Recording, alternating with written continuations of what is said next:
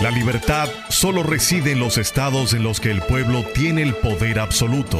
Por el respeto a los valores democráticos y la dignidad del pueblo dominicano, el rumbo de la tarde, plural, objetivo, comprometido siempre con la verdad. Con Juan TH, Rudy González y Georgie Rodríguez. Los poderosos ya están en el aire. Buenas tardes, República Dominicana. Aquí se inicia el rumbo de la tarde con los poderosos Rudy González, Juan TH y Georgie Rodríguez. En la parte técnica, Sandy Guerrero y Juan Ramón Gómez. Estamos en Rumba 98.5 FM en la capital dominicana y Premium 101.1 FM en Santiago, la ciudad corazón. La producción de este programa a cargo de la periodista Olga Almanzar. Buenas tardes. Buenas tardes. Buenas tardes, don Giorgio. Buenas tardes, señor Juan TH. Los micrófonos son suyos, señor TH. Buenas tardes. Yo ni nada voy a decir. Buenas tardes. El Banco de Reservas está invitando el administrador general del Banco de Reservas, Samuel Pereira, se complace en invitar a la puesta en circulación del libro el inicio, Reservas del periodismo dominicano. Del inicio del programa televisivo. Inicio del programa televisivo. Reservas del periodismo dominicano. Un programa televisivo. ¿Verdad? ¿Y quién lo va a dirigir? Dice, con la presencia del honorable presidente de la República, Luis Abinader. Jueves 26 de octubre del 2023 a las 7 de la noche. Salón Malecón, ¿no? En el Sheraton. Avenida George Washington, número 365, Santo Domingo. Reserva del periodismo dominicano. Programa de televisión, no entiendo. Es un libro y un programa de televisión. Las dos cosas. ¿Y el libro, quién lo escribió? No, no, no dice. No dice quién escribió el libro. ¿Y un programa de televisión de quién? Puesta en circulación del libro e inicio del programa televisivo Reservas del Periodismo Dominicano. Sí, pero no entiendo. Lo que no entiendo es el programa. Reservas, ¿quiénes son? Tú, Rudy, Miguel Guerrero, Ramón Colombo, Juan Bolívar Díaz, la Morena Altagracia Salazar. ¿Y ¿Quiénes son las reservas del periodismo dominicano? Bueno, el libro dirá. No, pero se supone que el libro es una cosa y otra cosa es el programa de televisión. Sí, porque un libro puede ser, tú puedes hacer una, una historia del desarrollo del periodismo, lo que sea, pero otra cosa es un programa de televisión, es algo de la actualidad, o, aunque fuera eh, con una retrospectiva, pero es un, asunto actual y en progreso. Sí, que no entendí mucho la invitación. La invitación no entendí mucho. un libro, Reserva el Periodista Dominicano, a cargo del periodista Rudy González, a cargo del periodista Ramón Colombo, a cargo del periodista, o lo escribieron muy quien San Ben, y, sí, o sea, el, el, historiador Frank, Moyapón. ¿verdad? Entonces ya tú sabes que hay un libro como que hizo, como que hizo ahora el, Banco de Reservas, o el que hizo eh, Manuel Estrella, un libro fantástico, maravilloso. Me mandó uno a George y otro a mí. Muy bien, pero en este caso no dice el libro, ni quién lo escribió, ni quién lo escribió, ni nada. Solamente que es el Banco de Reserva que está invitando. Y no entiendo lo del presidente de la República, que sigo creyendo que está demasiado expuesto a los medios de comunicación. Está como, como, como el arroz blanco. Por cierto, el presidente de la República, según informaciones que recibí comentarios que me, hicieron eh, hoy conversando con algunas personas, eh, habría dado un par de golpes en la mesa con el caso del dengue.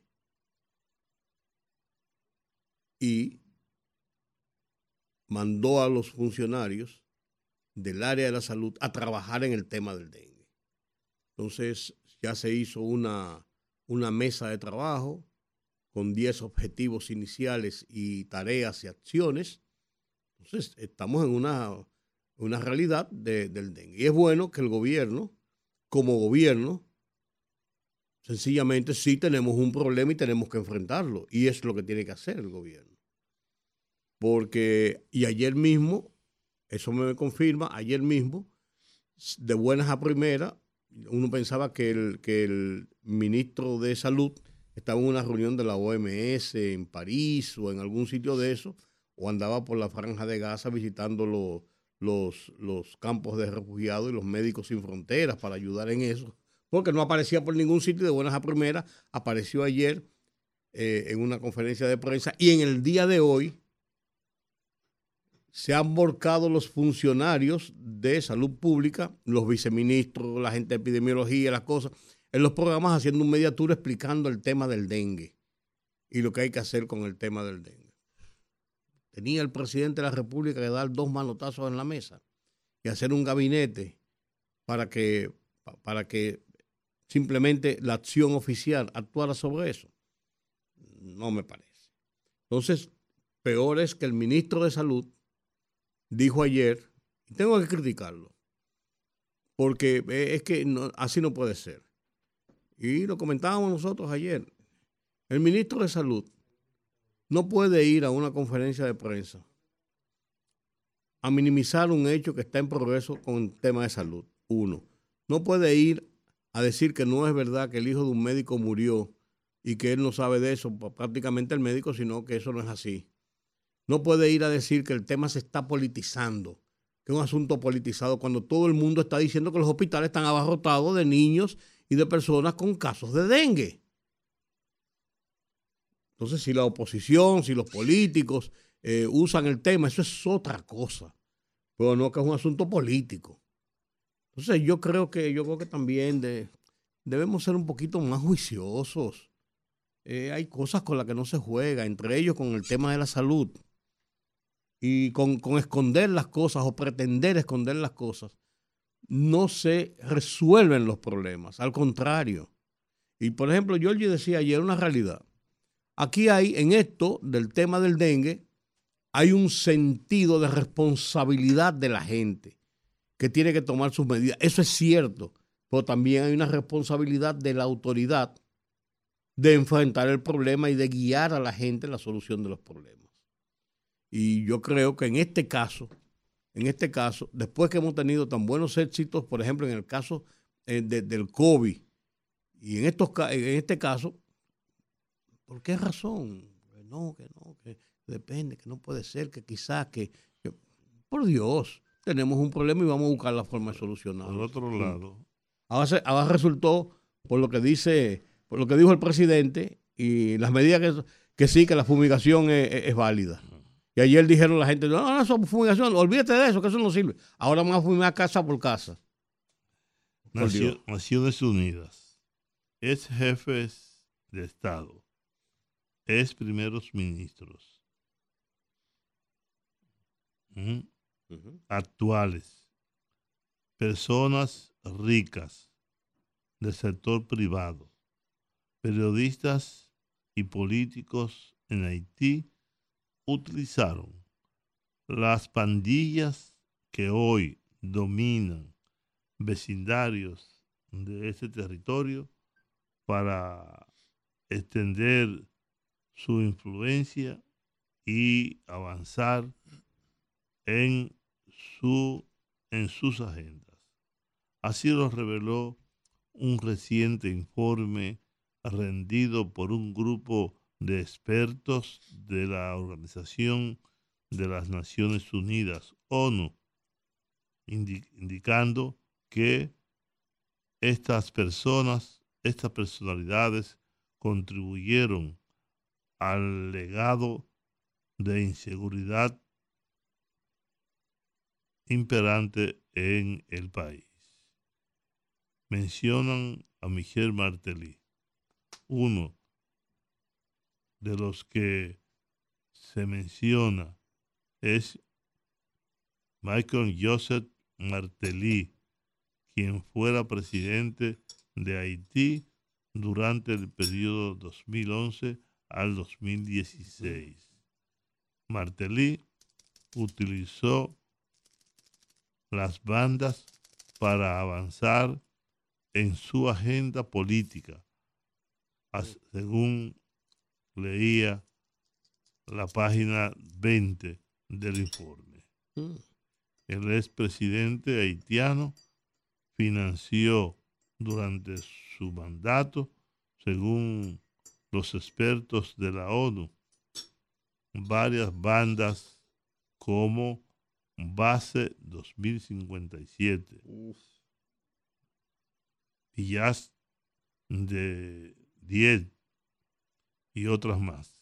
O sea que Martelly, entre otros, porque aquí hay muchos. Aquí, un apartamento. Aquí hay muchos. No, no, aquí no solamente Martelly tiene apartamento. Lo digo yo que, pues, como mencionaste, digo yo, tiene, un apartamento. Sí, no, que hay mucha gente, mucha gente, todos esos ricos tienen apartamentos y tienen fincas y tienen villas aquí en la República Dominicana. Así es. Y se manejan, manejan sus negocios eh, en línea o por teléfono.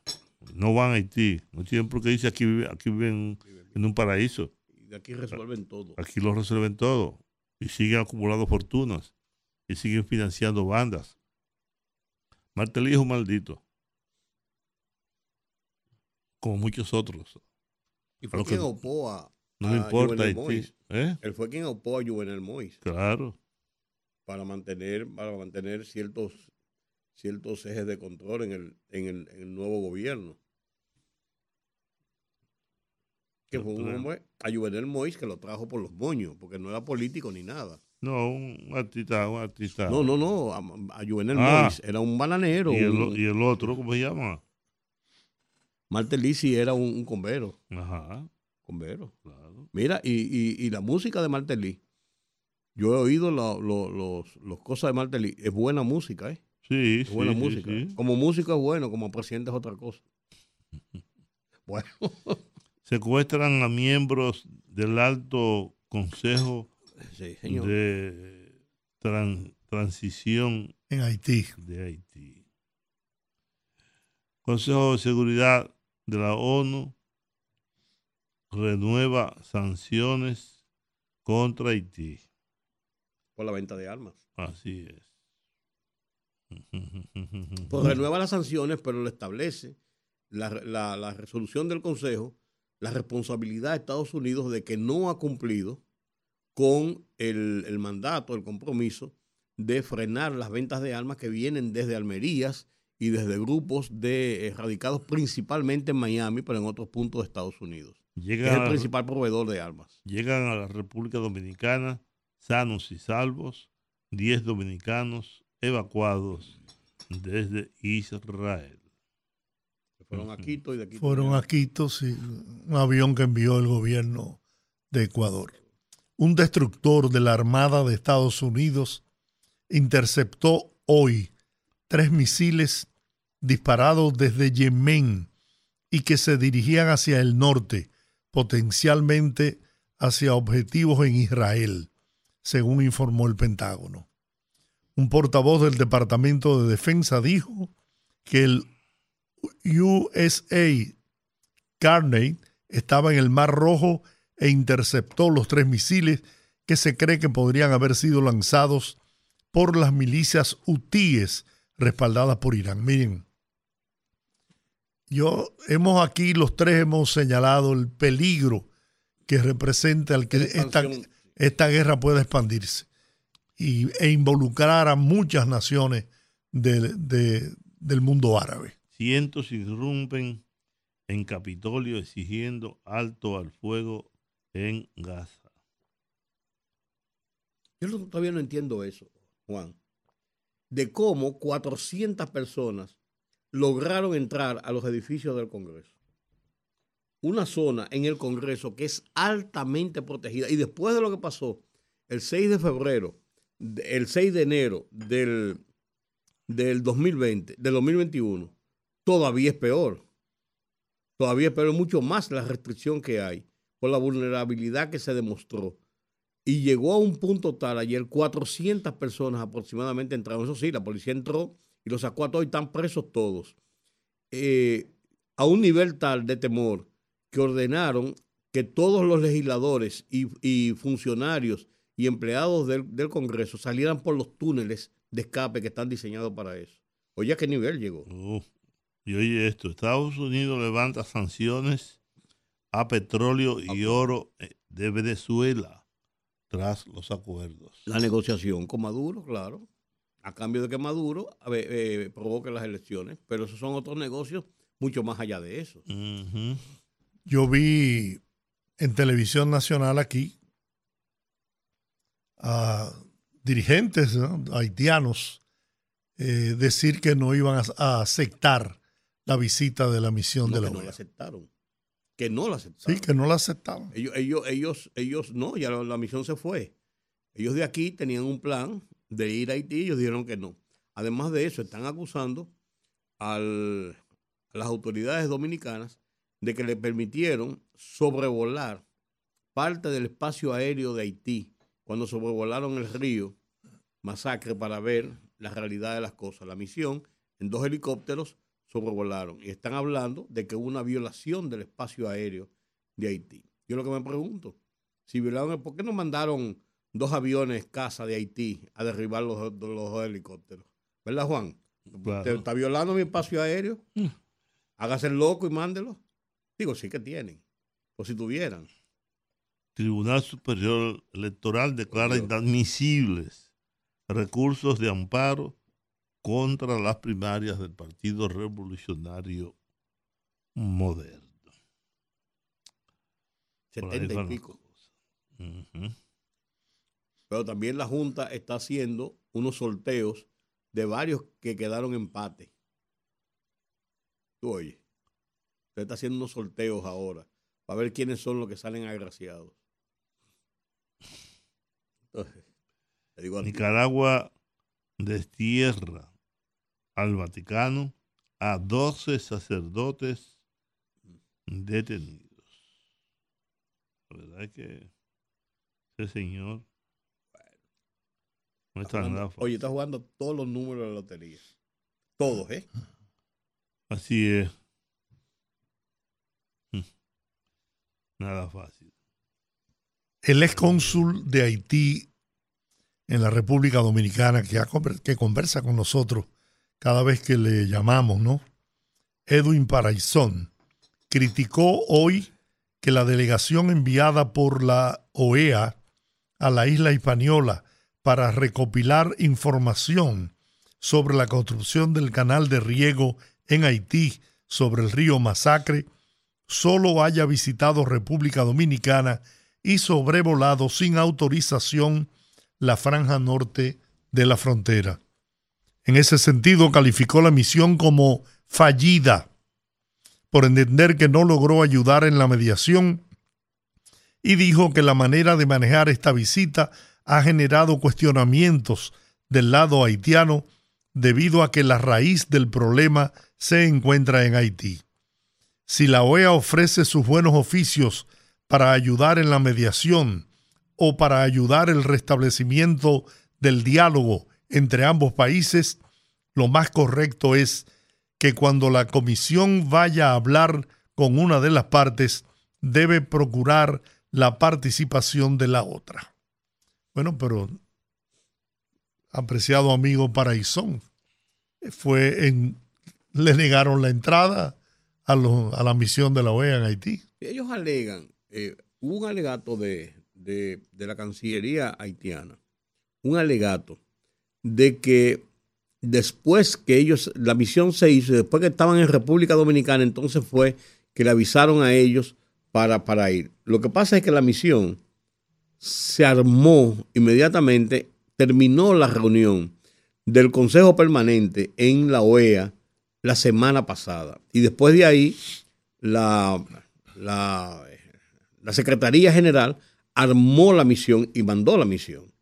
Si se cumplieron los, los, los protocolos, yo no te sé decir, pero ellos a lo mejor pensaron que ellos no son platos de segunda mesa, diría yo. Y le dijeron que entonces que para qué que iban a ir. Entonces, ahí eso, eso es lo que, lo que alega, eh, alegan funcionarios de la Cancillería. Pero hay que ver, hay que ver. El presidente inauguró hoy. Uno nunca sabe. La verja que ha sido construida en, en la parte de Jimaní, ¿no? Carrizal. No, en, en, en Elías Piña. En Elías Piña. Carrizal. 2.7 kilómetros. 2.7, sí. Y aseguró que los tramos restantes de la verja fronteriza serán entregados antes del mes de febrero del próximo año. El día 13 viene el grupo Pimpinela a la República Dominicana. Oye. El grupo Pimpinela tiene casi 40 años ese grupo y pone en libertad del exministro de Hacienda Donald Guerrero, libertad provisional. No me digas. señor. Libertad pura y simple. No, libertad provisional, porque él, estaban, hoy estaban conociendo la revisión de la medida de coerción. Mm. Entonces, eh, eh, entonces déjame ver cuáles fueron los, requisitos que le pusieron. Ah, bueno, aquí está. Presentación periódica, impedimento de salida del país y 5 millones de pesos de garantía económica a través de una aseguradora. Mm, yo lo veo bien. Que sigan poniendo libertad. Total, nada pasará. Total, nada, nada ocurrirá. Así es como terminan las cosas. Una carta de Cristóbal Colón de 1493 es subastada por 3 millones 92 mil dólares. Una pregunta, ¿para qué sirve eso? No, lo, lo hago los coleccionistas. Está bien, ah, ok, pero ¿para, qué, para, qué, ¿para qué sirve? Coleccionar una carta de Cristóbal Colón, ¿para qué sirve? Está bien, y un vestido de Lady Di. Eh, igual, también para que no le sirve a nadie. Sí, porque en ¿Eh? esa figurita entran muy pocas mujeres. Oh, oh. Una carta de, de Cristóbal Colón. Ajá, dígame usted. ¿A quién carajo le importa ya? Sí, como usted lo oye. ¿Mm? entiendo. Hoy es pre-viernes de Millonera. Ah, ah. Mañana es viernes y el cuerpo lo sabe. Ah. Lo presiente, lo siente temprano. ¿No? Ay, el amigo mío se divorció, qué cosa. ¿Cuál de ellos? Un cantante director de orquesta. Cantante, director de orquesta. Amigo tuyo. Cantante, director de orquesta. La mujer lo dejó. Y puso el divorcio.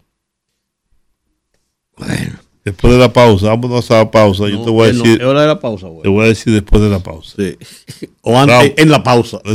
sí, en la pausa. Vámonos. El rumbo de la tarde. El rumbo de la tarde. El rumbo de la tarde. El rumbo de la tarde.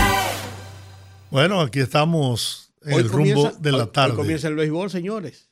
Hoy. Hoy comienza el béisbol de República Dominicana con tres partidos. Licey contra escogido en, en la capital Águilas contra los Gigantes en Santiago y los Toros contra eh, las Estrellas en San Pedro de Macorís. Tres partidos. Con eso comienza hoy el béisbol de grandes Hay gente gritando porque un palco en los palcos A, un asiento eh, ah, como abonado, ¿no? Por la temporada, los Juegos del Licey cuesta creo que 150 mil pesos. Y había, un, había una, una, una queja también de que todavía en el día de ayer no se habían entregado las boletas de los parcos asignados, a, pesar de que mucha gente la había comprado y además que hay un intercambio entre equipos. La directiva del, de gente de la directiva del escogido se quejó de que no le habían eh, eh, hecho la, la, ¿cómo se llama? La reciprocidad de eh, los, los, los parcos para los juegos en que ellos no son home club. Ahí parece que, muchos problemas y, y están quejándose también de, del aumento de precios. La Lidón dijo que se han establecido a partir de, este campeonato una serie de innovaciones en los, en los, estadios, eh, asuntos de con tecnología, para llevar los juegos de una forma diferente, para las transmisiones y que esto encarece lo que es el, lo que es el costo de los partidos eh, eh, manejados principalmente en las boletas. Eso alega Lidón. Pero tenemos béisbol, le doy. Juan, ¿a qué? A qué? Juan es escogidista. No, yo también, pero ni modo. A mí no me importa. A mí, no, a mí no, a mí me gusta la pelota. A mí no. A mí me gusta. Muy aburrida. Ah, pues para que tú veas, a mí, a, mí, me gusta. Bueno, ¿en qué terminó el partido de Houston y Texas anoche? Porque el, el, dominicano Javier, lanzador, hasta el cuarto inning llevaba, del, de Houston, llevaba a los Rangers en cero carreras, cero hit. No le habían dado hit hasta el, hasta el cuarto inning que dejé de verlo. Juan, tú que juegas, tú te gusta el baloncesto. No, el baloncesto me gusta, no la pelota. Ah, está bien, por si acaso no te, te equivocabas. la, serie de campeonatos. Pimpinela vida el día 13. ¿Y? ¿El 3D? ¿Y? No, pues, ¿cuántos años tiene Pimpinela? Como ellos tienen, ellos tienen 40 años. Juntos. Juntos. Sí. Decía, decía, decía. Iba mayorcito ya. Sí, Facundo Cabral. Que cómo puede crecer y desarrollarse un país donde el dúo Pimpinela es exitoso. Oye, pues no para tanto. Facundo Cabral. Claro, pues no es para tanto. ¿Eh? Él no es para tanto. ¿Cómo que no es para tanto? ¿Sabes esa fila que esa mujer? No, pues somos, es un, un, un, dúo bonito. Ajá. Sí, sí. Dime. Ah, esa, que, ah, esa voz, esa voz chillona que tiene ella. Porque él es mejor que ella. Pero bonito. Y, lo, hacen bien, lo hacen bien, lo hacen bien, hombre, claro que sí. Mejor que Arjona, ¿verdad que sí? Ah, bueno, por ah, bueno, entonces ya, pues, cualquiera. Ponle algo. En unos minutos vamos a estar en contacto con eh, Francisco Holguín, meteorólogo, que nos da soporte siempre, para tratar con él sobre el rumbo que tomará la tormenta ah, tropical Tammy.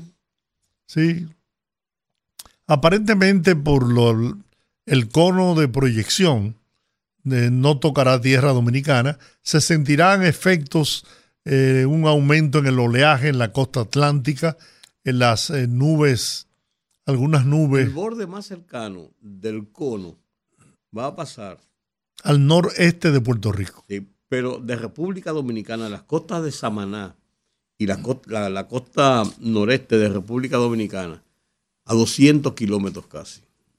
Sí, dice que el, oleaje se incrementará. y puede haber eh, vestigios de lluvia, pero no, no sé. Ah, en, en, el fin de semana. Sí, después del, después del domingo. En Valle Nuevo ayer hubo temperaturas de 4 grados Celsius. Qué bueno. Sí. Aquí había, había una sensación de 38. Y, cuidado. No, dicho por meteorología, de 38. Mucho calor. En a mediados de octubre, donde ya la temperatura comienza a ceder un poco regularmente. Ay, ay, ay, ay, ay. Bueno.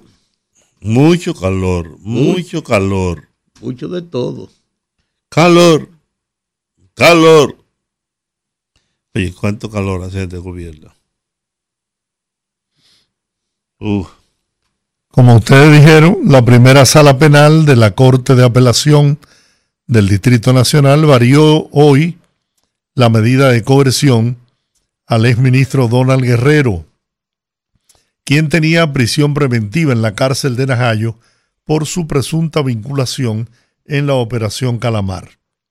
Guerrero ahora tendrá presentación periódica, impedimento de salida del país y el pago de 5 millones de pesos de garantía económica a través de una aseguradora.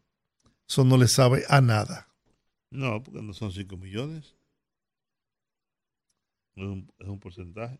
Bueno, el exfuncionario es uno de los principales implicados en el caso Calamar, que incluye a otros 19 imputados, entre ellos los exministros José Ramón Peralta, que me imagino que lo pondrán en libertad también, y a Gonzalo Castillo, que está en prisión domiciliaria.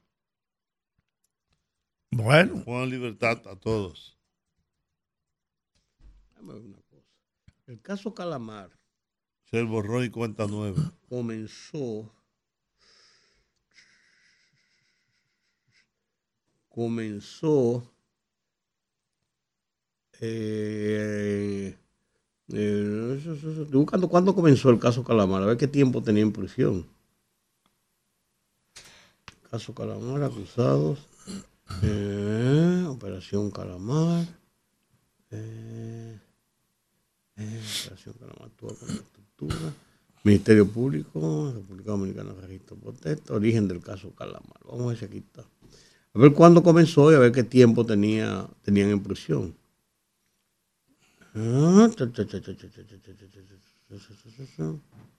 No, aquí tampoco está. ¿Por qué, lo, por qué los periódicos? Juan, vamos a hacer una, vamos a una escuela de, de, de enseñar a, a, a, redactar notas. En el segundo párrafo de una información de esa, que tiene, ahí hay una que tiene 16 párrafos que le metieron, que le metieron background, y no ponen el segundo párrafo, está en prisión desde tal fecha. Claro. Eso, eso es elemental, por Dios. ¿Qué periódico es ese? Esto todito. He buscado como, como cinco periódicos y es la misma cosa, Dios mío. Ay, ay, ay, ay, ay, ay, ay. Bueno. Ay, ay. ¿Emanuel va a estar cuándo? El, el sábado. El sábado. Teatro Nacional. Esta noche está Natalia Jiménez. Natalia Jiménez, tú vas para allá. Sí, yo voy. Oh. Me encanta. Vas con con la doña. Con, la doña. Con, quien tiene que ir. celebrar los 35 años de casados. ¿Con quién tiene 36. 36. Eso como me mandaron un video. Dime, dime, ¿por qué te casaste conmigo? Por tu talento, por la manera de ser. Dime, habla claro, habla claro, habla claro. ¿Y por qué más? Mira a llorar, tipo. Pero Paco, no llores, no para tanto. Ay, ay. Dios mío. El matrimonio es como el demonio. No, no diga eso, por Dios. No. No, un hombre como tú que cree en el matrimonio. Yo sí. Lleva seis. Yo sí creo firmemente en el matrimonio. Claro firmemente en el matrimonio. Claro que sí. Me casaré próximamente. Oh. Claro que sí. Invitaron, Georgie? Me casaré próximamente. Voy a hacer un matrimonio íntimo. No voy a invitar a nadie. Voy a hacer como hizo Alvarito Albero cuando murió. No se lo dijeron a nadie. No invitaron a nadie. No hubo testigos. Por cierto, mi hija Michelle está de cumpleaños. Hoy. Hoy no. El lunes. El lunes ahí habrá fiesta por todo lo alto. Sí, ya contratamos a los hermanos Rosario, Fernando Villalona, a Rudy, Ruby Pérez. A Ruby Pérez. Todo, todo va a tocar gratis. Un set. Vamos a comenzar a las 10 de la mañana. ¿Qué es un set? Un lunes a las 10 de la mañana. Un lunes para que puede. Va a tener que hacerlo en la lira para que la gente vaya, porque imagínate un eh. lunes por la mañana. El Tribunal Superior Electoral declaró inadmisibles dos acciones de amparo de revisión de boletas y cotejo de actas en las primarias del partido revolucionario moderno. Llame alguien ahí. Vamos a seguir repitiendo las notas. En el municipio de Santo Domingo Norte, el presidente Luis Abinader es el favorito entre los electores según los resultados de una encuesta realizada por la firma. ¿Dónde está el nombre de la firma? Eh, estudios e investigaciones profesionales. ¿Qué es eso? Acciona. Dicen que el presidente Abinader tiene un 52% en Santo Domingo Norte. Ah, en Santo Domingo Norte. Y en el nivel senatorial, los encuestados indicaron que el candidato del Partido Revolucionario Moderno, Antonio Tavera Guzmán, lograría un 38% para alzarse con la victoria frente a un 28% del aspirante de la Fuerza del Pueblo, Rubén Maldonado. La candidata a esa misma posición del Partido de la Liberación Dominicana, Cristina Lizardo, tiene un 14%. Maldonado tiene más que Cristina Lizardo. Sí, dice esta encuesta. Seguro. Bueno, yo no sé si es seguro. Mm. La lucha de muchos de los candidatos no son políticos. La lucha es contra los riferos. Los riferos se han convertido en un poder muy serio. Y es contra ellos que están luchando mucha gente. Es contra un rifero que está luchando el Torito, por ejemplo. Es contra un rifero que está luchando el candidato del PRM en el municipio de Santo Domingo Este. Es contra un rifero que está luchando el otro de Santiago. Es contra un rifero, es decir, todo el mundo tiene sus riferos el PRM, la Fuerza del Pueblo. Bueno, vamos no hay, ahora. No hay sentido ético de la política. Vamos a conocer ahora. Los riferos garantizan. ¿Garantizan qué? o el triunfo con los cuartos. Ah, bueno. Si ustedes me permiten. Deberían ponerse de acuerdo todos los partidos, sacar todos los riferos. Vamos a conocer ahora la situación de la tormenta tropical Tammy. Y para eso tenemos a nuestro meteorólogo de lujo, Francisco Holguín. Buenas tardes, Francisco. Muy buenas tardes a ustedes, los poderosos, a todos los amigos redevidentes y radios escuchas. Buenas tardes a todos. Buenas. Cuéntanos de la tormenta. Bueno, la tormenta tropical Tami es este evento número 19 que adquiere nombre en esta temporada ciclónica. Una temporada ciclónica que prácticamente ya se están agotando los 21 nombres, vamos por 19 y todavía falta más de un mes de temporada. En la última actualización de este fenómeno, se ha, fortalecido sus vientos, ahora están ya en unos 95 kilómetros por hora. La fuerza de los vientos se está moviendo a unos 20 kilómetros por hora, que disminuyó su velocidad de traslación. La imagen satelital que es la, al observarla en lo que es la estructura del fenómeno, no se ve muy organizada. Y esto pudiese complicar un poco más las Antillas, estos países hermanos, porque el evento pudiese eh, estar un poquito más suelto a la deriva y no tener un control de, de, de su centro. Puede estar el centro ubicándose en una zona muy pequeña porque tiene un sistema de alta presión al noreste, otra situación que no le favorece en el, en el Caribe, que la va a mantener alejada ahí en las Antillas Menores. Entonces, su único, la única ruta para ella tomar es esa parte de las Antillas Menores, pero pudiese acercarse un poco más a Puerto Rico, sobre todo a la zona de Culebra, Vieques, San Martín, porque eh, se está haciendo entonces como alargada, no es una, un ciclón donde se ve una estructura eh, concéntrica, no se ven esas condiciones en este momento. Eso pudiese en las próximas horas que ya baje los niveles de sus vientos, disminuya también la velocidad de traslación para ir haciendo el giro y al mismo tiempo afecte más y por más tiempo a las Antillas menores. Con relación a lo que yo sé que ustedes quieren saber, ¿qué afectación puede tener este fenómeno en el Caribe Central, llámese República Dominicana. Mire, por el momento, la situación de la estructura que tenemos en la atmósfera, porque tenemos en forma de una burbuja anticiclónica sobre el Caribe, eso no permite que este, esta zona de baja presión pueda penetrarla. Además, tenemos un sistema frontal en la parte centro-oeste de Cuba y viene otro sistema frontal que a partir ya de mañana, el sábado, se acercaría bastante a nosotros.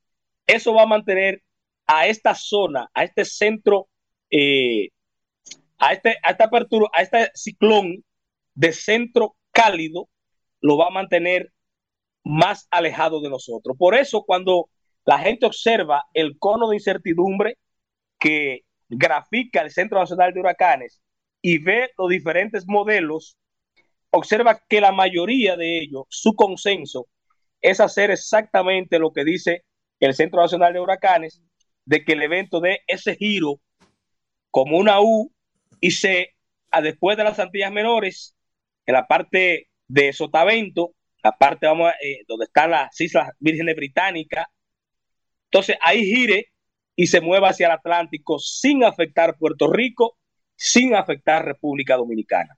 Eso es lo que hasta ahora tenemos. Ni lluvia siquiera, ni lluvia siquiera. Ni lluvias vamos a tener nosotros. Ahora, ¿por qué nosotros vamos a tener a comenzar a tener precipitaciones? Porque la atmósfera se perturba y al tener un sistema frontal que a partir de mañana ya se estará ubicando en el noroeste de la República Dominicana, esa perturbación de la humedad que está llegando, eh, de, se, nos estamos cargando de humedad, la atmósfera estará muy perturbada. Con el calor, la orografía, la cercanía del sistema frontal, esto entonces mañana nos va a generar lluvias en la zona de Santiago, Montecristi, Puerto Plata, en la línea noroeste, La Vega, Moca, esos sectores del Cibao. También aquí en la capital no se descartan uno que otros chubascos, pero las herramientas nos indican que a partir que mañana ya se ve un ambiente mucho más lluvioso en el Cibao por la cercanía de ese sistema frontal y también porque la atmósfera se irá perturbando, tanto por esa compresión que estará dando esa la cercanía en las Antillas Menores de la tormenta tropical Tami y el sistema frontal entonces por la en la parte occidental de nosotros, todo lo que Puerto Rico y República Dominicana estará como comprimido y eso va a permitir, repito, que con el calor, la orografía, las condiciones locales, mañana se genere más actividad lluviosa que la que estamos observando en el día de hoy.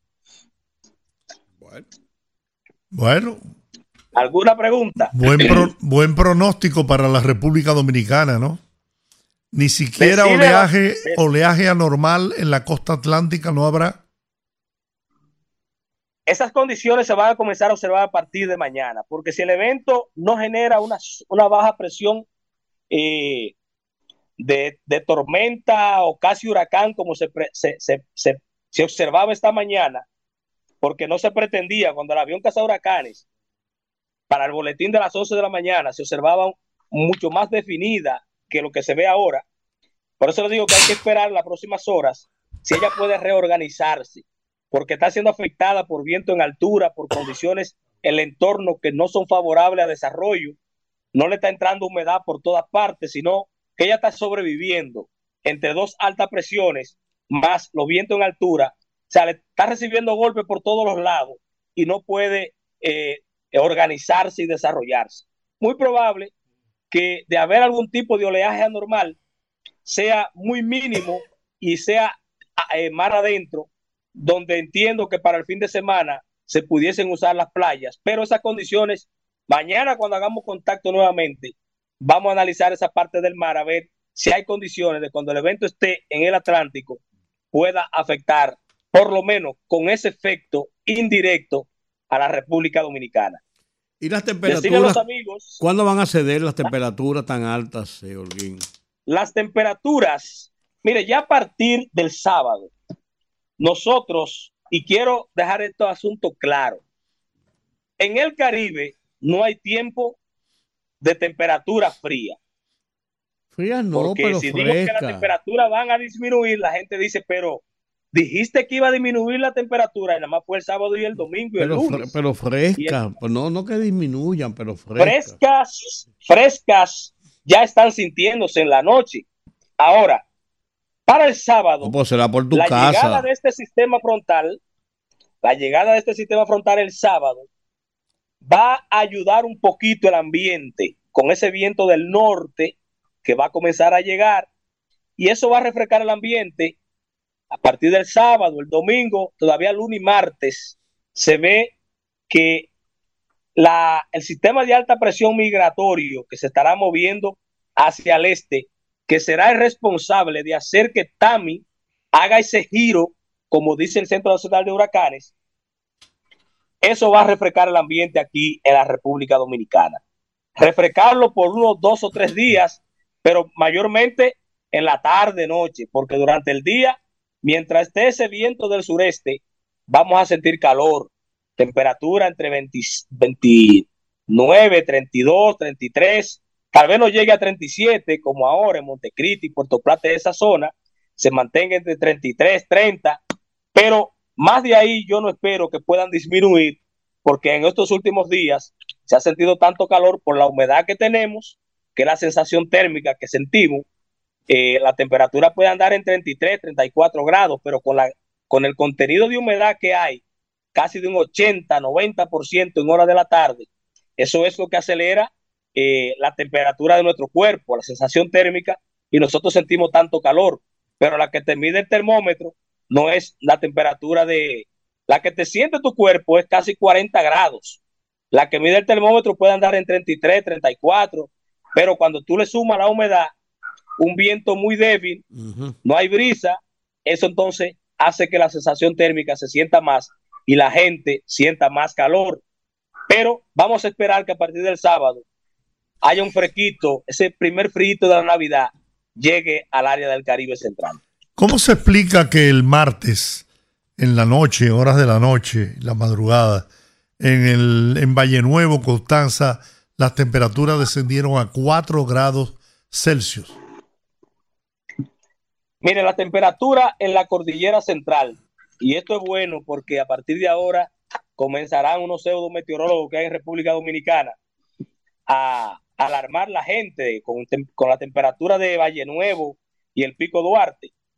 Y eso es normal todos los años aquí en el país. E incluso, si usted se va esta noche a Valle Nuevo, a, la zona del Pico Duarte, las temperaturas andan entre los, cinco, entre los 7, 5 grados Celsius. Casi eh, siempre. Y como eh, vamos a decir que en un verano te pueden andar en 10 grados, porque siempre ahí baja la temperatura. Ahora, cuando tú tienes una noche totalmente clara, tiene un viento del norte, como vamos a tener a partir del sábado, eso hace todavía que te, se te genere más, eh, te baje más la temperatura. Y ya a partir de enero, entonces vamos a comenzar a ver las escarchas que se dan en esa zona, porque ya vamos a estar en pleno invierno y ya ahí a partir de ahí sí vamos a ver esas condiciones. Pero que nadie se sorprenda con lo que tiene que ver con temperatura de 4 grados, 5 grados, porque ahí, si usted se va ahora al Pico Duarte, muy probable la temperatura esté en 13 o 15 grados Celsius, que usted no aguante sin, con una camisa normal. Entonces, eso es normal ahí. De noche, no tiene humedad, eh, tiene humedad, no tiene nubes, te van a descender la temperatura de forma natural hasta 10, 9 grados Celsius, pero ya a partir de enero sí vienen los días donde te llega a 0 grados que se te genere escarcha, porque esa gotita de agua que fue la neblina que se asentó en el pasto, llega un proceso que, que se satura tanto y viene el proceso de condensación, porque cuando tú tienes la temperatura que te llega a cero grados y es punto de congelación, entonces ahí ya tuve la escarcha, indica que llegó a cero grados, a cero y puede descender por debajo de cero, pero no pasan de cuatro de menos 3, menos 4 grados en esa zona, al menos en el conocimiento que tengo hasta este momento. Muy bien, bueno, querido amigo, muchas gracias. Perfecto. Ha sido un magnífico reporte que lleva tranquilidad a la gente, ¿no? Los dominicanos Por el nos momento, preocupamos. República Dominicana solo vigilante porque siempre he dicho y mantengo todo lo que esté al este de algo que le pueda hacer daño a usted o imagínese que usted está mirando algo que puede llegar a usted, aunque no llegue, manténgase atento. No bajar la guardia. lo que hay que hacer, no bajar la guardia, atento, buscando las mejores informaciones, informaciones que le lleven y información, eh, valga la redundancia, información que le lleve tranquilidad, no que le metan miedo con informe eh, Tremendista, ¿no? Exactamente. Esa es la idea. Muy bien. La Oficina Nacional de Meteorología, el que no me escuchó por aquí, llame a Meteorología y que le diga qué usted cree de esto para, para que tenga tranquilidad. Muy bien, muchas gracias, apreciado amigo, como siempre. Un, placer conversar contigo. Bueno, era Francisco Holguín, meteorólogo de lujo de este programa El Rumbo de la Tarde. La, la firma encuestadora de Santiago, Police and Research, encargada por un grupo empresarial de esa ciudad, realizó un estudio en donde da a conocer los números o las preferencias electorales, ¿no?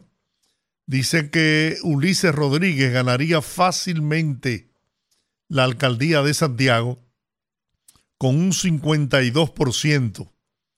Víctor Fadul, que será el candidato del Partido de la Liberación Dominicana, tiene un 25%. Y los dos candidatos de la Fuerza del Pueblo, que no sé, parece que no se ha definido, eh, me refiero a Jeffrey Infante y Altagracia González, tienen 7.58 y 6.75. Ya tiene, tiene 13 puntos el que gana. Exacto. Digo, pues, pensando en el partido. Bueno, va a perder entonces el PLD esa plaza que siempre la ha controlado con Abel Martínez.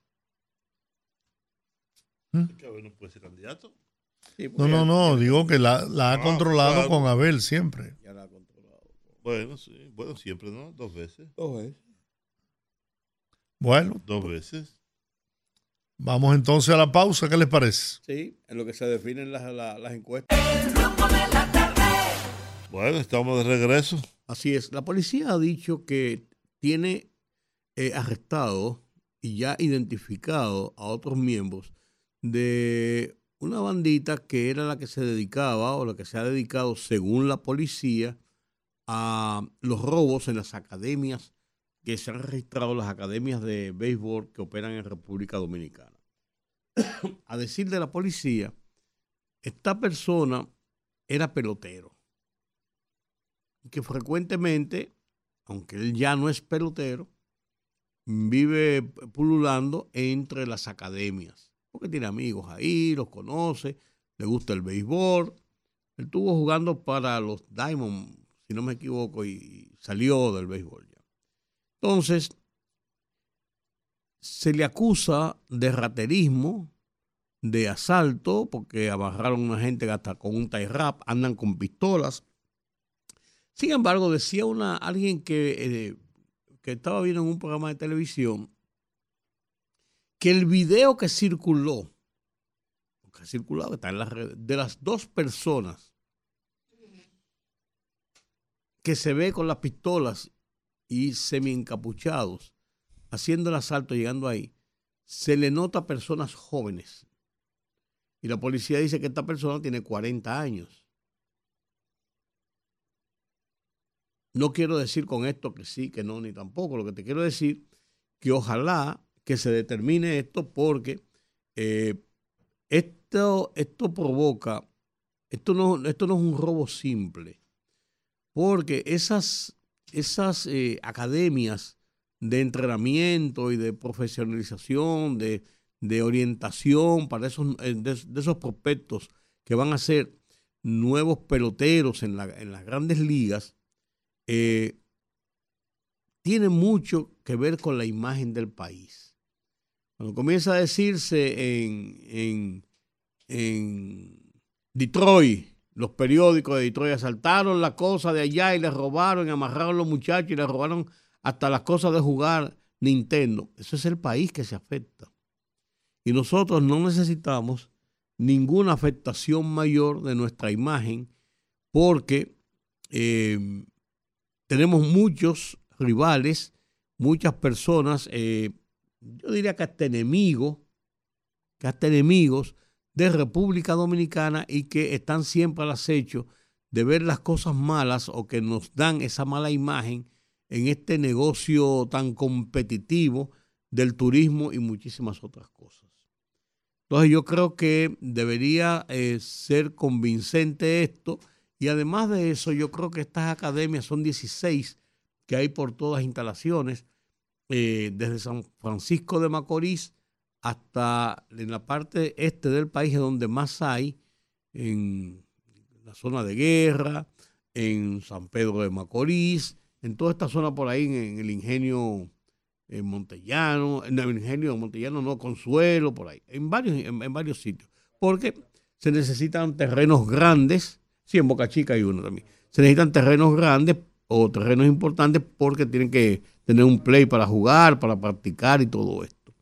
Entonces, estas academias tienen, eh, han, recibido siempre el apoyo, tradicionalmente y hasta ahora, el apoyo de las autoridades dominicanas, porque esto da una buena impresión. Además, es una, es una forma de lograr el aumento de esa cantera de peloteros y de jugadores que, van a las grandes ligas y los que no aplican, por lo menos, pudieran jugar en algún momento si, tienen ciertos, ciertos, eh, ciertas virtudes en el juego, pudieran jugar en la Liga Dominicana y en otras ligas, no necesariamente a final en ligas mayores. Entonces, eh, se invierte mucho y si el gobierno le ha dado ese apoyo, yo creo que debían de dotar de un marco de cierta seguridad estas instalaciones porque no es un hecho aislado. Ya se ha repetido y van varios asaltos que se hacen. Se habla de seis en los últimos meses y el último, eh, los dos últimos en los últimos 15 días. ¿Perdón? Ah, ok. Eh, y entonces, eso es una situación que eh, provoca. ¿Cuál doctora tenemos? Que provoca. tenemos ahí a la doctora Gina Estrella, la médico de la médico, si me ponen el audio yo puedo, ahora sí. Ella es la directora de riesgo de atención de desastres del Ministerio de Salud para hablar sobre el dengue. Buenas tardes, doctora.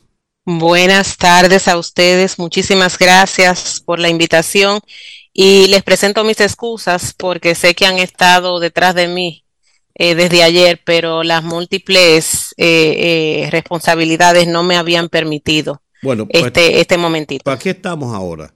¿Qué está haciendo? ¿Qué riesgo y atención de desastres del Ministerio de Salud Pública? ¿Hacia dónde se enfoca? para ponerlo en contexto, sí.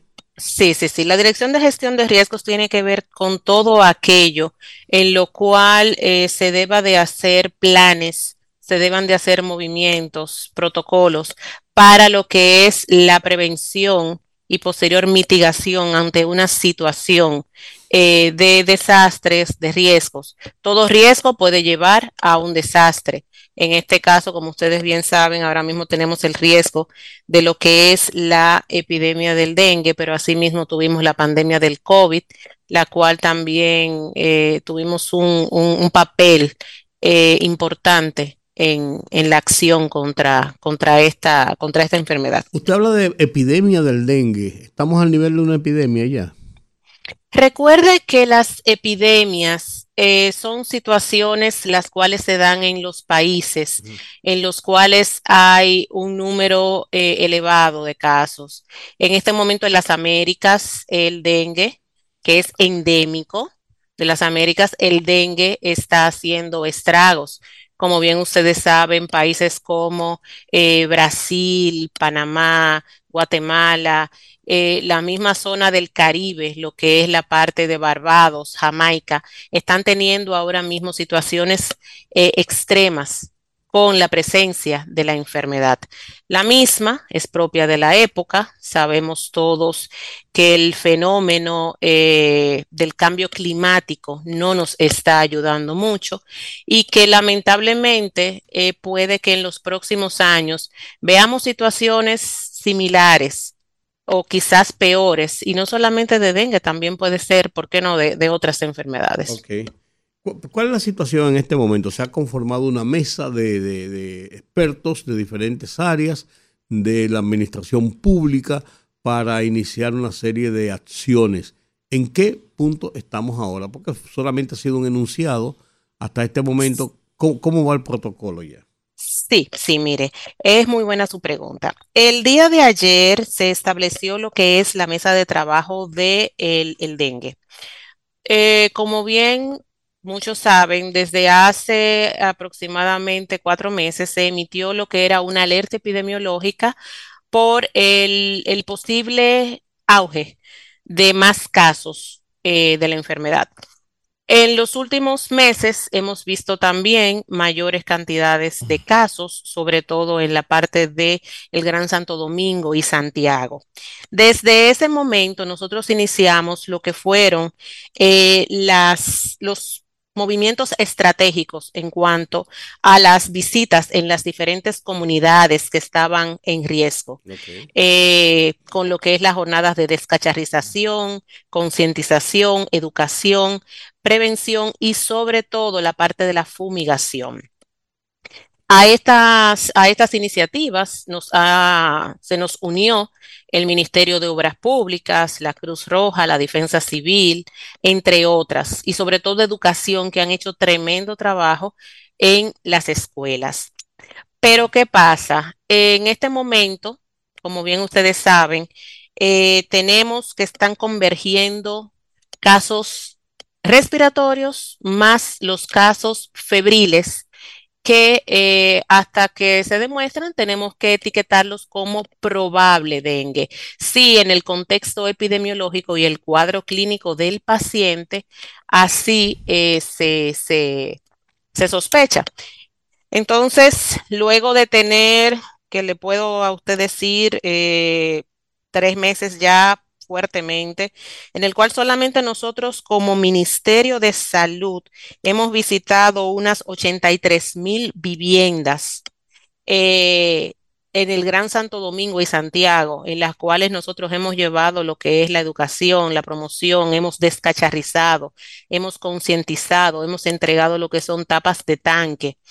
Eh, asimismo, hoy me sorprendió porque el, el Ministerio de Obras Públicas públicas nos pasó el levantamiento de lo que ellos han hecho. Y ellos tienen unas 118 mil visitas domiciliarias haciendo el mismo trabajo que nosotros.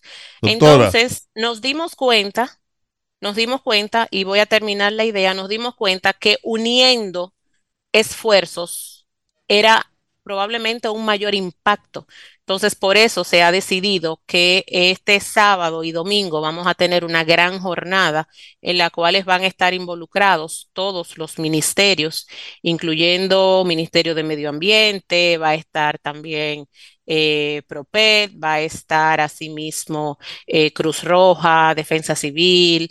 Vamos a estar todos uniendo esfuerzos para hacer una gran jornada para que definitivamente eh, terminemos o, por lo menos controlemos lo que es. Doctora, yo, yo quiero preguntarle, si el dengue es una enfermedad endémica, si el dengue afecta a toda la región, como usted bien señala, México, Panamá, Brasil, aquí, allá, incluso fuera de la región, y eso se produce cada cierto tiempo, ¿cómo es posible? Sí, ¿cómo es posible que no estemos debidamente preparados para enfrentar esta enfermedad?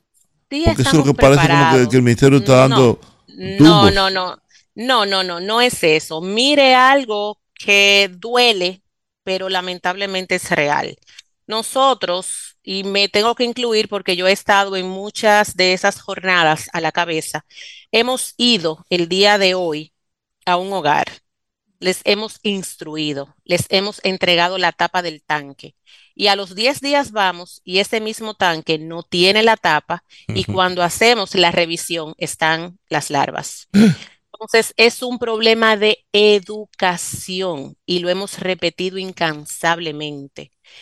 Concientización que muchas veces no la tenemos. Entonces es un momento crítico porque eh, no es el, el punto de decir, salud pública no hizo el trabajo, eh, el Estado no lo tomó en cuenta. No, no, no. Es que hemos estado encima de esto, pero yo siento que debemos de educar un poco más a nuestra población. Doctora Estrella, ¿cómo están los hospitales? Mire, los hospitales... en, relación a, porque la gente dice, y dicen los medios, y dice eh, mucha gente, que los hospitales están abarrotados de personas con casos de dengue. Sí, sí. Esta mañana precisamente yo le comentaba al ministro de Salud, el doctor Rivera, que en, mi, en, mi, en mis años de médico, yo soy médico especialista en el área de emergencias y trabajado más de 15 años en diferentes emergencias. Y yo el único día que he visto una emergencia sin pacientes es el 24 de diciembre, luego de las 11 de la mañana. Ok. O sea, los hospitales es propio que haya gente en los hospitales porque para eso están. Entonces, si hablamos de hospitales de niños y más hospitales de niños de alta gama, de alta, de alta gestión, como por ejemplo lo son Hugo Mendoza, Robert Reed, el Arturo Grullón en Santiago, sabemos perfectamente que las personas van a ir a buscar la atención y no solamente por los procesos febriles, sino por procesos respiratorios, niños que tienen enfermedades crónicas, vamos a ver los niños con, con enfermedades eh, oncológicas, hematológicas, vamos a ver una alta gama de niños. Cuando he ido a visitar estos, estos hospitales y he podido ver, ok, estos tienen fiebre, pero aquellos tienen otras cosas. El día de hoy, que es la pregunta concreta de ustedes, podemos decirle que los hospitales en cuanto a los síndromes febriles probable dengue han disminuido bastante. Lo que sí están aumentando son los respiratorios. Y no respiratorios solamente por lo que es la influenza, también por el virus incisional, asimismo eh, pacientes con otro tipo de infecciones como neumonías, etcétera. Entonces, lo que tenemos es que concientizar, concientizar, hacer como médicos eh, una buena evaluación del niño, hacer una buena historia clínica y discernir, porque no toda fiebre es un dengue. Bueno. Ahora, yo no sé, ahora yo no sé. Pero, pero bueno, el tema es entonces que están disminuyendo los casos y la gente dice que están aumentando. Es correcto. Es correcto, pero como le dije, y yo muchas preguntaría, cosas se pueden entre usted y yo que entre usted y yo que nadie se entere, ¿a quién le creo? ¿A quién? ¿A quién le creo? A ella. Usted puede, creer que es así y usted va a ver en los próximos días, sobre todo con esta campaña en la cual estamos concientizando a las personas, en la cual estamos buscando de que pierdan el miedo. El miedo no solamente a ir a un centro de salud si tienen la necesidad, el miedo en que a veces creemos que todo es eh, una enfermedad y la etiquetamos. Llegamos con la etiqueta a la emergencia. Doctora. Y eso también predispone. Doctora, yo estoy claro con usted. Aquí hay un problema bastante serio en esta sociedad de incumplimiento con las normas, de falta de respeto por las disposiciones y por las leyes. La gente no quiere creer lo que le dicen. La gente quiere hacer lo que le da su maldita gana. La gente no quiere respetar los semáforos. La gente no quiere respetar los carriles. La gente no quiere respetar las autoridades. La gente no quiere respetar a nadie. Entonces, ustedes dicen, y dicen los policías, y dice Rudy González, dice Jorge Rodríguez, que es un problema de educación. Así mismo. Sí, es un problema de educación y de formación ciudadana. Ahora, yo creo que aquí lo que hay que hacer es un garrote porque la gente no entiende nada. ¿eh? No, pues también que den, que den información las autoridades. No, por supuesto, por supuesto. Porque pero, pero yo lo que va a decir la doctora Rudy, que van casa por casa, llevan los tanques, llevan las tapas. Cuando vuelven, las tapas no están, no están los tanques. Entonces, carajo, ¿qué vamos a hacer? Eh, y le dice a la gente, mire, eh, hagan esto, y la gente no lo hace. ¿Qué, ¿Qué, hacemos frente a eso? Seguir, seguir insistiendo que en un momento dado las personas van a entender. Mire, hoy, esta mañana estuvimos junto con el ministro de Salud, el doctor Daniel Rivera, eh, en la zona eh, de Vietnam. Eso es correspondiente al área 2 de salud. Y el doctor Rivera, que es una persona que, que independientemente le, le, sí, le gusta mucho como hablar con la gente y eso, se acercó seis casas de manera aleatoria Y estas personas le decían, qué bueno que ustedes están haciendo esto. Y cuando él le preguntaba, ¿pero es la primera vez? No, aquí han venido muchísimas veces. Hubo uno de ellos que le, dije, le dijo, mire, ahí está pegado, yo lo pegué hace mucho, las instrucciones de cómo cuidarnos. Y ellos mismos dijeron, por acá no ha habido casos de dengue. Lo que sí nos preocupa es que tenemos que si un agua por allí, que si basura por acá, pero ellos están como muy edificados. Pero independientemente a eso, nosotros vamos a hacer la gran jornada, haya o no haya sospecha de casos, porque va a ser una jornada a nivel general para este fin de semana. mire, doctora, mire, doctora, ya está anunciando, ya está anunciando los malbetes, ¿verdad? Bien. Sí. hasta enero, usted verá, usted verá que en enero, finales de enero, está la gente que no fue a sacar los malditos malbetes y que piden una prórroga y que esto y que el gobierno que no se hizo, que no se hizo. Y eso es, y eso es lo de siempre. Lo de siempre.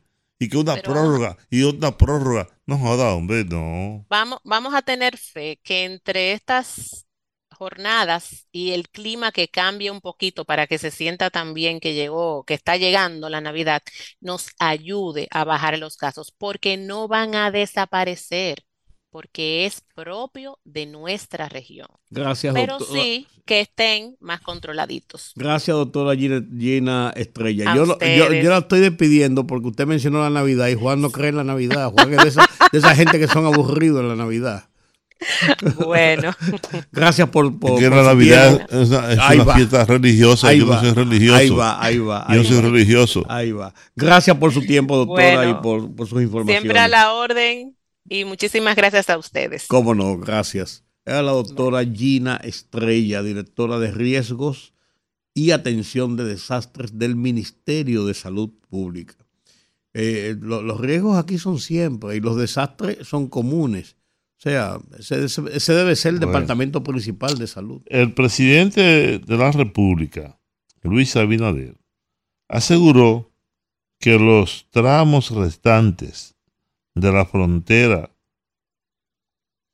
fase de la, de la frontera, fase de la primera, de la frontera limítrofe con Haití, en las provincias fronterizas, serán entregadas entre los meses que restan del año y el próximo febrero, dice el presidente.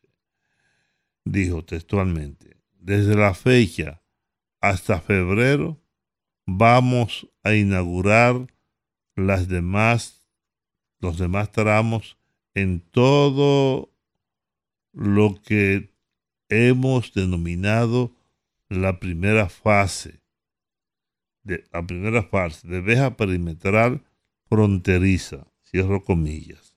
Aseguró el primer mandatario, yo nunca, yo nunca he escrito eso, una crónica, el primer mandatario. ¿Cuántos mandatarios hay aquí? Usted puede el jefe de Estado, usted puede el presidente, usted puede Abinader. El primer mandatario. porque aquí todo el mundo es mandatario. Pues sí, yo creo que sí. Y total no manda nada.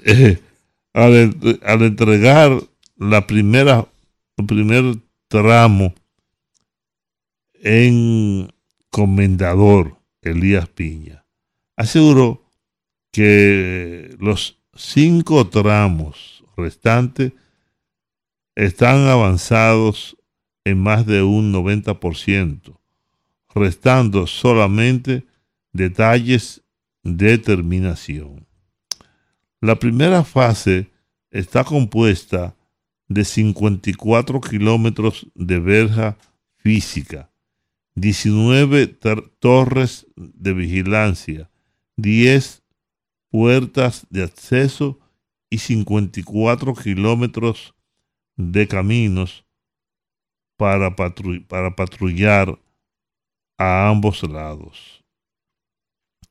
Esta verja fronteriza estará segmentada en seis tramos, distribuidos en tramos 1 y 2, en Dajabón y Montecristi, con una longitud de 25 kilómetros, tramo 3 en Elías Piña, con 2.7 kilómetros, tramo 4 y 5 en Jimaní, con 17.2 kilómetros, y tramo 6 en Pedernales, con 7.8 kilómetros.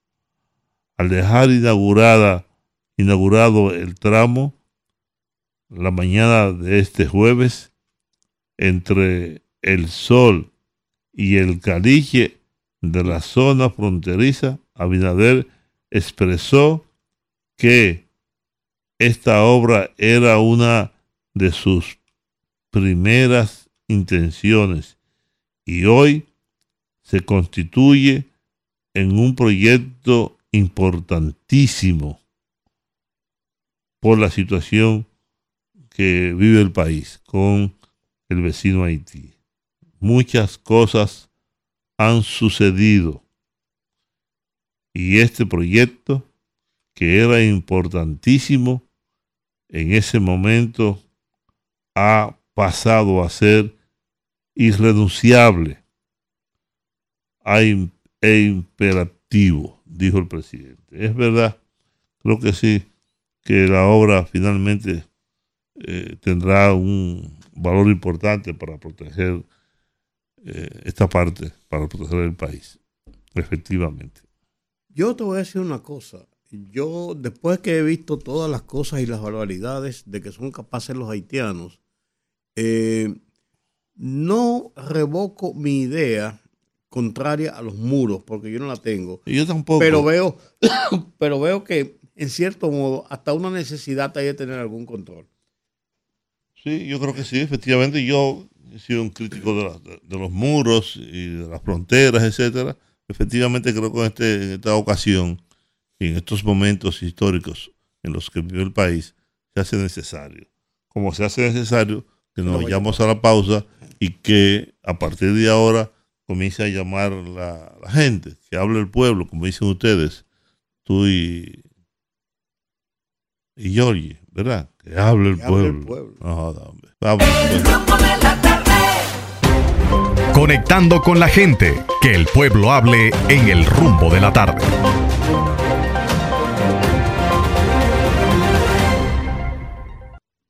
El teléfono. Teléfono y el pueblo, dame el número. Suéltalo. El número, los números, que es más de uno. Todavía. Ah, bueno, aquí. Aquí estamos. Buenas tardes. Saludos de Puerto Rico. Hey, ¿cómo tú estás, Aníbal? Está muy bien. Está esperando lluvia, Aníbal. Sí, lamentablemente. Eh, con Rudy. Cuénteme usted, señor usted debe una información. Usted que 682-9850. ¿Cuál es la información que tú quieres? Vamos a ver si yo la... de Masalle. ¿Qué pasó de Masalle? Ah, sí, hombre, sí. Lo que pasa es que, se, me ha olvidado. Tengo unas anotaciones eh, y te la debo realmente. Mira, te prometo, la estoy anotando aquí, que el lunes te voy a hablar del tema. Te ah. voy a explicar todo lo que, lo que yo sé. Porque una cosa a veces es lo que uno sabe y otra cosa a veces es lo que, lo que realmente es al final. Yo te voy a explicar lo que yo sé. Ok. Esto, miren, con relación a este problema, mire, el país lo que debe hacer es coger todos esos militares que están haciendo nada y mandarlo a todos los barrios a que saquen toda esa goma de los techos, todos esos cacharros, toda esa porquería y volver en un mes y el que tenga una gotita de agua, meterlo, multarlo, porque en verdad, la verdad es que son dos cosas somos un pueblo, de, somos, somos un pueblo de dejadez. Así es. Eh, somos, niños chiquitos que tienen que estar encima de nosotros. Y otra cosa, eh, los haitianos que nos están condenando en el exterior, ya condenaron a la banda que secuestraron al, al, al comisionado de la ONU, que lo secuestraron hoy en Haití. Ajá. A San, San No, eso, eso no, eso, eso como los derechos humanos, que nada más es a, a los que matan a los policías. Sí, eh, pero, está bueno, está bueno también enviarla a, a, prensa, aliada toda, esa información, porque eh, lo primero que nos critican son esos abusadores en Europa que quieren que resuelva que carguemos con Haití y ellos no hacen un carajo por ese por, Así es. gracias. Aníbal. Hola, buenas tardes. ¿Cómo están? Hola, ¿qué tal? mire, quería decirle a ustedes y al público que los escucha que hay dinero falso en la calle. Me dieron 500 pesos falsos para que sepan. Hay que tener mucho cuidado. De a 500 están dando. De a 500 falsos. Ok, okay bien. Gracias por la información, doña Milagros. Ya lo saben, dinero falso en la calle de 500 pesos. Buenas. Buenas. Sí. Eh, Juan H, eh, si, me, si metiendo un poquito, excuse. Miren, yo estoy oyendo mucho la parte del, dengue y he estado escuchando con muchos medios como están atacando al ministro que debe de renunciar, eh, politizando el tema, la oposición. Pero ustedes que trabajan en la televisión, tanto Rudy como eh, tú, Juan TH, que tiene un programa también junto con Jordi. Señores, escúchame la expresión, pero ya a mí me tienen harto de pasar cada cinco minutos, y ustedes saben lo que significa una cuña en la televisión. El anuncio para prevenir el dengue, que tiene meses colocado.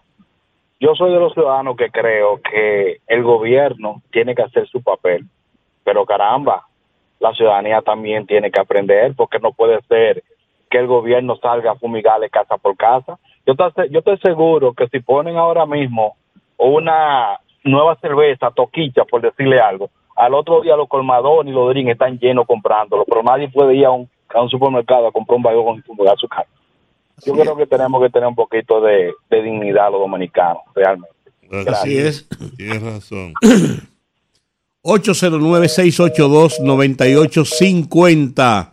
Aquí en la capital es el teléfono de Rumba. 1-833-380-0062, línea internacional. Buenas tardes. Buenas tardes. Eh, buenas tardes, Giorgio. Buenos días, Juan TH. Le hablamos de la zona de Cotuí, la provincia Sánchez, Sánchez Ramírez. Adelante.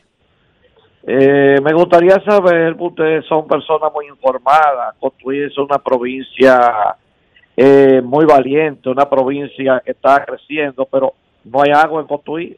Que no. Eh, el, barrio el barrio Enriquillo, Los Tocones, eso tiene años y que, que están haciendo un acueducto en Cotuí, pero a mí me gustaría saber cuándo es que van a terminar ese acueducto. Sí, están, haciendo, están construyendo el acueducto.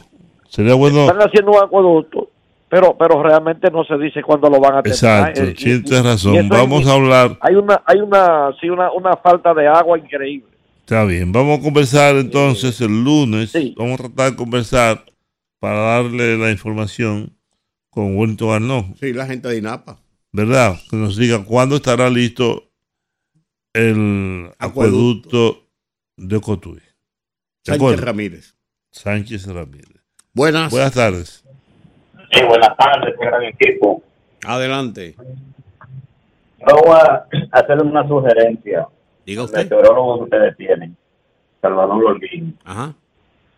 Él habló muy mal los otros días de Jim Suriel, pero para mí el mejor meteorólogo, para mí, es Jim Suriel. Él debe saber muy bien cómo vas a expresarse y hablar mal de otro, porque parece una mujercita está tirando puya.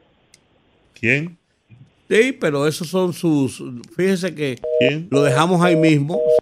Sí, que, que Holguín hizo unos comentarios feos sobre Jean Suriel, que yo le pregunté incluso, que Jean Suriel dijo tal cosa y él, él denostó lo que decía Jean ah, pero esos son, esos son chismes entre, entre profesionales. Sí, pero, pero es verdad, tiene razón el oyente. Sí, pero, lo que quiero decir que... ¿qué Además, Jean Suriel es un buen tipo. Claro, claro. Y buen comunicador y, se ha dedicado a eso. Sí, exactamente. Sí, sí. Buenas tardes es, verdad. Hola, buenas. Adelante. Le habla un, fiel oyente de ustedes de, de, Pedernales. Adelante, Pedernales. Ah, está. Oye, mire, que, que para usted son un, ¿Qué me hicieron con la muchacha de ¿Qué pasó con él? No, no, está libre hoy. ¿Quién? Ah, está bien. ¿Qué pasa? Entre ustedes, ayer yo oí una frase muy mal pronunciada de uno de ustedes. Ajá. A ti no, papá, a ti no. ¿Qué dijimos? Uno, que echó un, yo digo así, un coño, a ti no. Eso lo oye todo el mundo. Ok. ¿Eh? No, no, gracias, gracias por la corrección. No, papá, porque usted un equipo, mire, eh, eh, yo, y mundialmente de ustedes, pero tienen que, tienen que los digan lo que quieran, que se ahogue. 689. 689. Correcto, gracias. 689. 809-682-9850 y desde el exterior 1833-380-0062. Son los teléfonos de cabina de rumbo de la tarde. Ahí te mandé un video bien hecho. Nos mandaron desde el palacio. del muro. Del muro, esta tarde, de la inauguración que hizo el presidente de la República. Lo mandó Telcadio. Telcadio. Y era el nombre a Telcadio. ¿Cómo se llama? Telcadio. Bueno. Trabaja en Palacio Nacional. Siempre muy atento, muy servicial. ¿Bueno es Jorgito? No. Ah. No, no es Jorgito. Perfecto. Em, un acuerdo entre el MINER y la ADP dice el Diario Libre que es letra muerta porque los maestros siguen haciendo huelgas. El acuerdo que se hizo entre la Asociación Médica Dominicana y el gobierno estableció, entre otras cosas, el cese de los paros. El cese de los paros. Así es. Hola, buenas. Sí, buenas noches. Hola. Le habla Cristóbal Coco, de aquí de Villamella. Adelante. Yo quiero hacer un llamado al ministro de Obras Públicas. Ajá.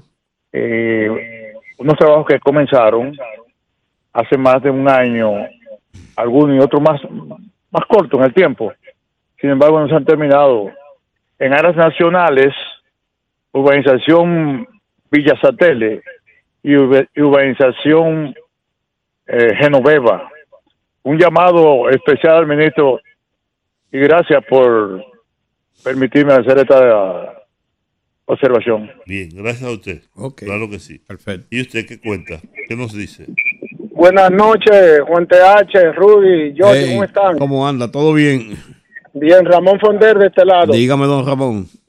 Todo bien. Yo quiero que me hagan una comparación ahora. Dicen que el grupo Hamas de, de, Palestina es terrorista, pero la acción que hizo Israel de bombardear un hospital de niños con, con cientos de niños ahí, internos, de, de médicos, de paramédicos, de enfermeras, de las madres de esos niños, de los padres, donde murieron, se estima más de 600 personas. Esa acción no es una acción terrorista. Yo quisiera que me digan cuál es más terrorista del grupo Hamas y el Estado de Israel. ¿Cuál de los dos es más terrorista? Además, esa, esas declaraciones que dio Netanyahu, el primer ministro, donde hablaba de una solución definitiva, eso implicaba era un exterminio totalmente. Lo que pasa es que una cosa es con guitarra y otra cosa es con violín. Y miren la doble moral de estas potencias. Miren cómo el presidente Biden, el viejo ese que se está cayendo, que anda prácticamente eh, los pies, eh, fue allá a hacer una, a darle un apoyo supuestamente moral a Israel, como siempre se lo ha dado. Y por otro lado, entonces dice que le van a mandar ayuda militar a los palestinos porque se están muriendo de hambre. O sea, los mandan a matar, matan a los niños, a las mujeres, a los ancianos a los ancianos y a todo el mundo y después entonces le mandan migajas para que para que supuestamente no se mueran de hambre. ¿Quién es más terrorista, de Hamas o el Estado de Israel? Pase buena noche. Bueno, pues si usted tiene una, una definición tan acabada, lo que nosotros podamos decir huelga. Hola, buenas. Buenas. Sí, buenas tardes. Sí, buenas tardes. Yo, quiero, yo no he escuchado a nadie que dice, ¿por qué es que no termina la circunvalación de Baní? Que empiezan otros, la terminan, y la de Baní está desde cuando el primer gobierno de Lionel. Y en la de Baní ahora mismo está parada. No se explica por qué que no, no avanza eso. Ese es mm. mi, mi, mi Yo no sé, yo no sabría decirle lo que pasó. Sí, yo sé que hubo una dilación en ella. Es porque no había habido una solución, una definición final de si la hacían por. Pero, pero está muy avanzada. Está muy avanzada. Porque yo, yo hice un recorrido y efectivamente se está trabajando en los puentes. Solo que los puentes se, estructuran, se arman, no exactamente en el lugar donde se van a instalar. Se llevan como después si se van, se hacen de otro modo. Pero está avanzada la circulación de Bani. Y yo creo que estará para el primer trimestre del año próximo. Ok. Pero esa fue una de las causas de las dilaciones de mucho tiempo, ¿eh? la, decisión de por dónde la hacían. exactamente. Si por arriba o por abajo, por así decirlo, por el norte o por el sur de la, de la ciudad. Así mismo es. Hola, buenas. Hola, buenas tardes. ¿Cómo está usted, Rudy? Sí, bien. Cuénteme usted, señor. Juan, lo poderoso. Aquí estamos. Sí. Eh, tú eres experto en política internacional, Rudy. No, yo leo simplemente las cosas. Tú eres experto. Yo sé. Porque yo te he visto muchísimas veces después de las 12 de la noche en tu programa. Ah, ¿es usted? Sí, tú sabes que sí. Oye, eh, el gobierno de Israel demostró, según unos videos que yo vi esta mañana por CDN, que el misil iba dirigido hacia Israel y se devolvió y provocó la explosión que mató a la gente en el hospital allá en la frontera de Gaza. Por otra parte, eh, este pueblo está mirando que están aconteciendo eh, hechos que nunca habían sucedido. Y ustedes viven en barrios sofisticados. Rudy vive en, eh, vive en el Naco. No, Georgie vive en, en, Gascue. En Gascue, sí, en Gascue. Pero ustedes no se dan cuenta de las manifestaciones que hacen los políticos de barrio. ¿Se ve? Cada vez que hay un acontecimiento, usted ve como eso con el dengue. Están aplaudiendo muchísimos sectores que pertenecen a partidos determinados. ¿Usted ve? ¿Por qué? Porque eso demerita la actuación del gobierno. Usted ve esos, esos hechos que están pasando. La policía tiene identificado a ciertos personajes y la policía sabe más o menos quiénes son los que están dirigiendo eso. Y hay gente que se frota las manos de la oposición. ¿Aló? Sí, te estamos yendo. Sí, hay gente que se frota la mano cada vez que pasa un hecho así. ¿Por qué? Porque como no hay ese argumento para desmoronar en la, la situación donde está, el nivel donde está el presidente de la República respecto al proceso electoral, pues hay que hacer algo a bajar ese hombre de golpe. Y yo le estoy diciendo al jefe de la policía que eh, investigue profundamente de dónde, porque hay, hay gente que están presos de, de esos casos, creo que hay uno o dos, que investiguen bien de dónde vienen eso. Ok, bien. bien gracias. Buenas. Buenas tardes, ¿cómo están ustedes, Teófilo? Bien, don Teófilo. Después de saludarlo a ustedes, yo le quiero hacer una pregunta, como le hizo el hombre de Baní, a ustedes. en el palacio de la presidencia, no no hay uno, hay, de esos funcionarios no, no oyen ese programa de ustedes, de nosotros. Entiendo que sí. Porque que no sea ni Licho Mato ni, ni Adelina Ascensión, porque ya nosotros tiramos la toalla, la gente de Baja Boniquito con ellos.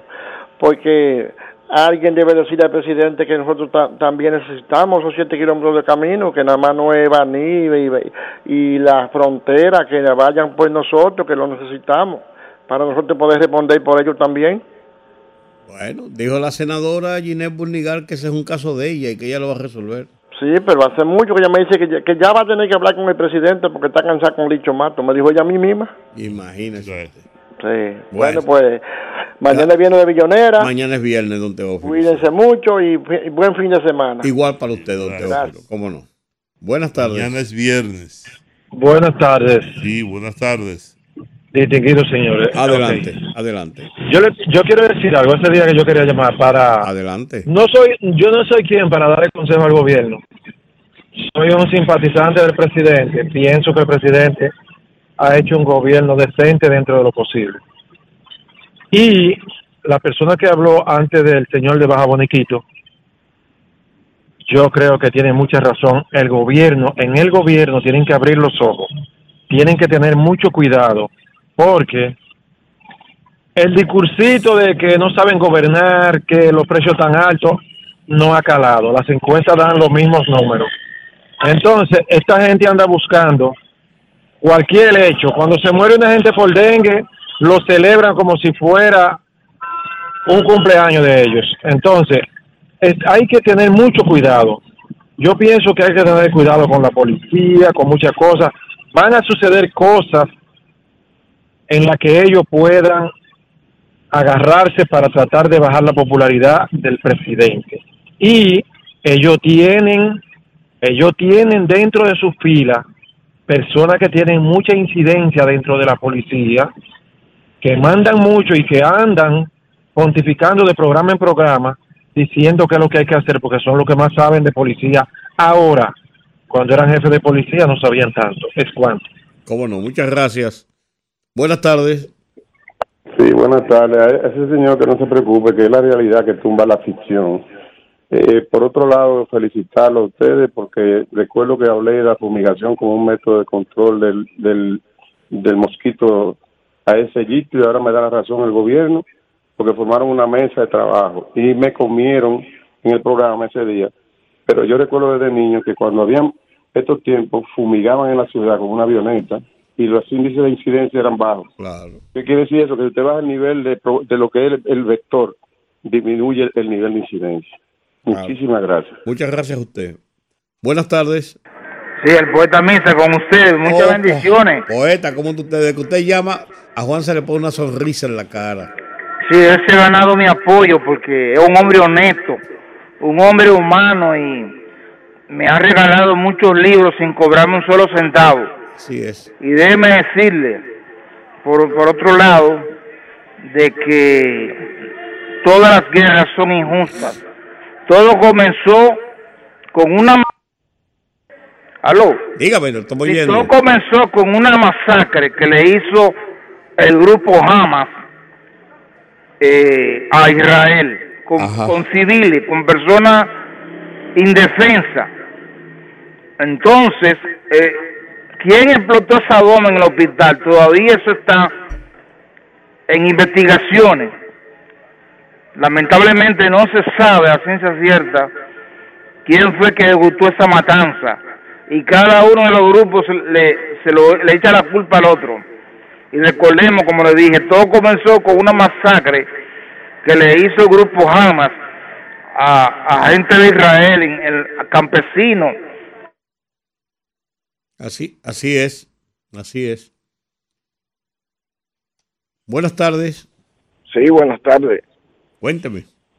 Eh, sí, con respecto a, al dengue, da asco escuchar a Leonel Fernández hablar con críticas al gobierno, acusándolo de ineficiencia y mil cosas, sabiendo él que el dengue llegó, la, la primera gran ola que llegó al país fue en el 2006, durante su gobierno.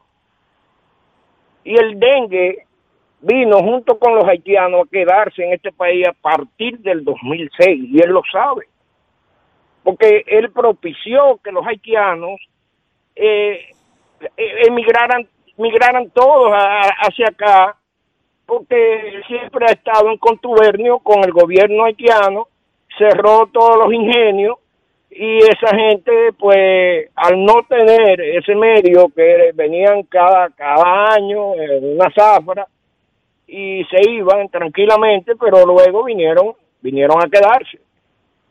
Y junto con ellos vino el dengue a este país. Los primeros casos fueron de haitianos infectados de dengue. Y por ahí vino una gran ola que hubieron en el primer trimestre más de 86 casos en el, en el 2006 de dengue hemorrágico y muchísimas muertes. Entonces, ¿cómo Leonel puede estar criticando y llamando a ineficiencia donde sabe que es una, es una epidemia? es falta de control de, la misma población. Podemos decirle algo. Ayer, ayer, yo no, no, no, no le rebato lo que usted piensa, pero ayer una infectóloga que habló con nosotros, una, una médico infectóloga, decía que inexplicablemente el dengue tiene muy baja incidencia o casi ninguna incidencia en gentes de piel oscura.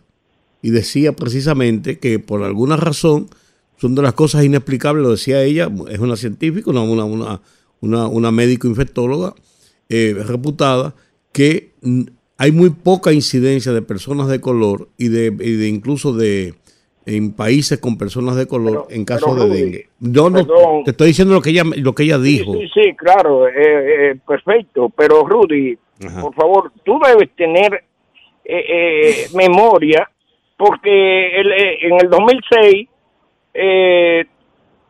todos los organismos de salud hablaban de que la necesidad de que se declarara un estado de emergencia, sin embargo, Bauta que era el ministro, eh, lo vio innecesario. Okay. Que no, que es una epidemia y que eso va a pasar. Y así eh, mismo pensó Lionel en ese momento. Entonces hoy él entiende que no. Yo no digo, yo no digo que no ni quiero, yo no quiero, yo no digo que no ni quiero entrar a la discusión política. Yo hablo de que usted decía que vino de Haití. Sí, y, los primeros casos fueron haitianos. Ah, bueno, ok. Bueno, si usted lo tiene en consignado así. En ese momento sí. Ok, perfecto. Gracias. Buenas tardes. Buenas, Rudy. Dígame. Para ayudar al señor que llamó, en el 2010, ¿quién estaba gobernando la República Dominicana? En el 2010. ¿No era Leonel Fernández? Leonel Fernández. ¿Y quién era el ministro de Salud Pública? ¿No era Roja Bauta en ese momento? Bauta Roja, sí. Entonces, ¿cómo ellos se tapan hablando lo que dijeron? Cuando en el 2010, en solo 33 semanas, para eso ah. está un aparatico llamado celular, con sí, Google. Claro, claro hubieron 53 fallecidos en solo 33 semanas. ¿Mm? O sea, la política, la política. Yo creo, que, ese tema no se puede estar politizando. Por eso yo le decía al amigo que yo no quería incidir en la parte... No, que yo le decía al amigo que no quería incidir en la parte política que él planteaba, sino en la parte de que vino de Haití por lo que había dicho la infectóloga ayer. Exactamente, tú tienes toda razón. Juan, por otro lado, Juan, sé que una persona cercana al presidente, aconsejelo en, el aspecto de que eso no se había visto nunca y eso me llama a mí a muchas suspicacias, donde están atracando eh, esta academia de béisbol. Van por 16. Eso es un mensaje muy malo internacionalmente. O sea, y ellos que pongan su servicio de inteligencia investigada, porque eso a mí no me luce que puede ser fortuito, ¿eh? Eso no para mí no es fortuito, ¿eh? Como ciudadano dominicano yo entiendo eso. Entonces yo entiendo que aquí la política se debe de, buscar crecer. Está bien, gracias. Perfecto. Dice aquí que no puede haber un ministerio público independiente cuando el 100% de los empleados son de la PUPU y del PLD. Bien, bien terminamos por hoy. El rumbo de la tarde, el rumbo de la tarde.